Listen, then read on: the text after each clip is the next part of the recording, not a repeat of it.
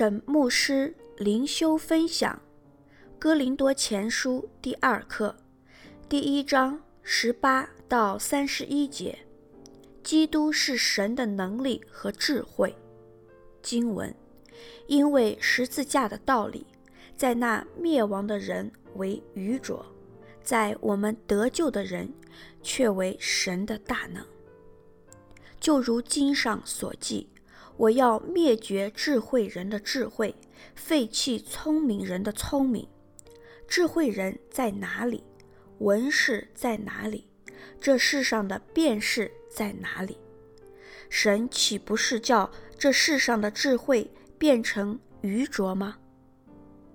世人凭自己的智慧既不认识神，神就乐意用人所当作愚拙的道理拯救那些信的人。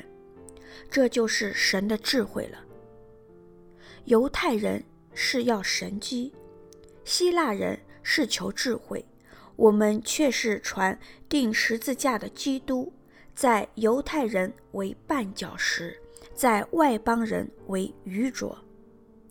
但在那蒙召的，无论是犹太人、希腊人，基督总为神的能力，神的智慧。因神的愚拙总比人智慧，神的软弱总比人强壮。弟兄们呐，可见你们蒙召的，按着肉体有智慧的不多，有能力的不多，有尊贵的也不多。神却拣选了世上愚拙的，叫有智慧的羞愧；又拣选了世上软弱的，叫那强壮的羞愧。神也拣选了世上卑贱的、被人厌恶的，以及那无有的，为要废掉那有的，使一切有血气的，在神面前一个也不能自夸。但你们得在基督耶稣里是本乎神，神又使他成为我们的智慧、公义、圣洁。救赎，如经上所记，夸口的当指着主夸口。沈牧师灵修分享十八节，因为十字架的道理，在那灭亡的人为愚拙，在我们得救的人却为神的大能。这句话紧接在十七节，基督差遣我。原不是为施洗，乃是为传福音，并不用智慧的言语，免得基督的十字架落了空。的后面十七节说，传福音不用智慧的言语，而十八节说，十字架的道理在那灭亡的人为愚拙，智慧与愚拙是明显的对比。十字架的道理，就是耶稣基督为罪人钉死在十字架上。听到这个信息的世人有两种可能的反应：一，对那些追求世界的智慧的人而言，福音听起来是很愚拙的。他们会说：“谁要一个被钉死的王？”二，对那些得救的人而言，福音正是神的大能，只有靠着这个大能，福音才能拯救罪人，并将他们转化成神的子民。十九节，就如经上所记，我要灭绝智慧人的智慧，废弃聪明人的聪明。智慧人的智慧，聪明人的聪明，指的是以世界为中心的智慧及聪明。他们对救赎毫无价值，人可以一辈子钻研人的智慧，而始终不明白如何与神有个人的关系。二十一节，神就乐意用人所当作愚拙的道理拯救那些信的人，这就是神的智慧了。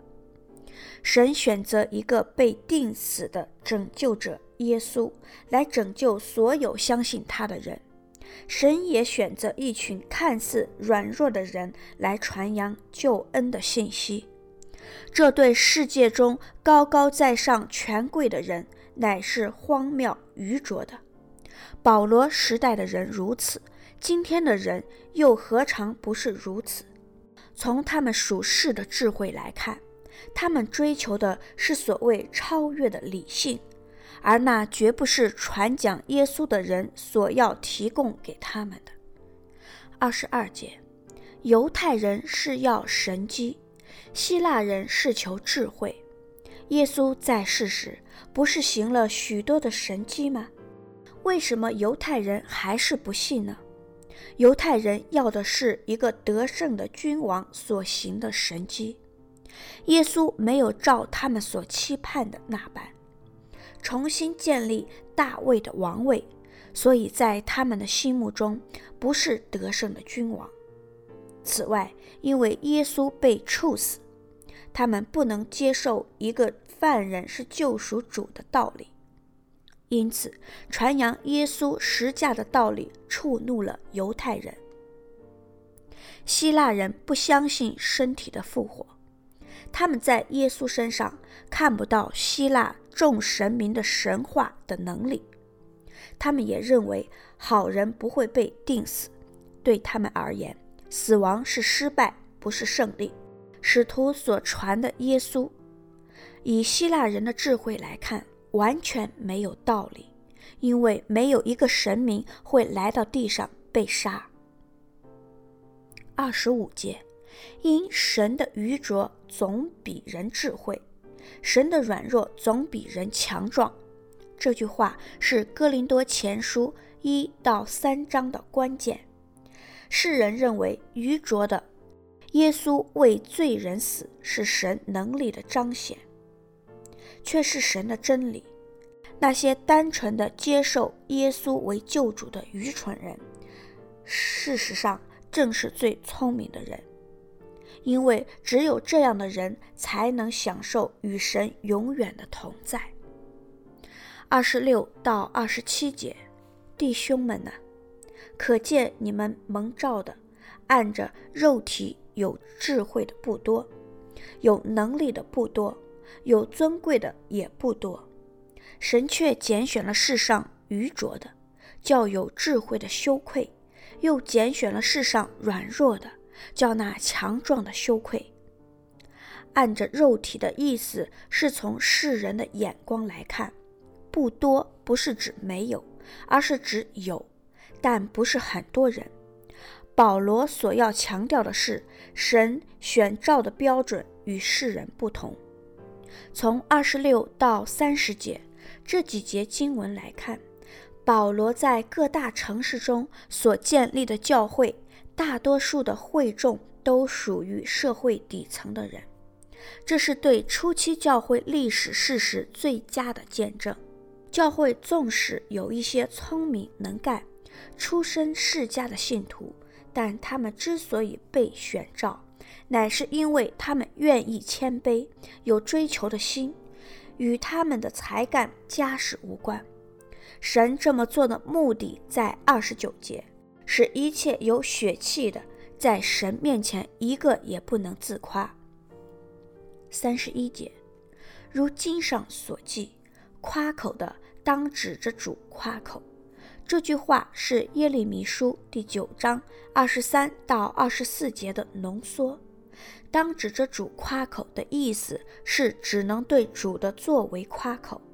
新约中被救赎的信徒若要夸口，不可为自己得到救恩而夸口，而是要为借着他的恩典赐给我们救恩的神来夸口。神有方牧师写作，石木恩弟兄选取，周小姐妹录音。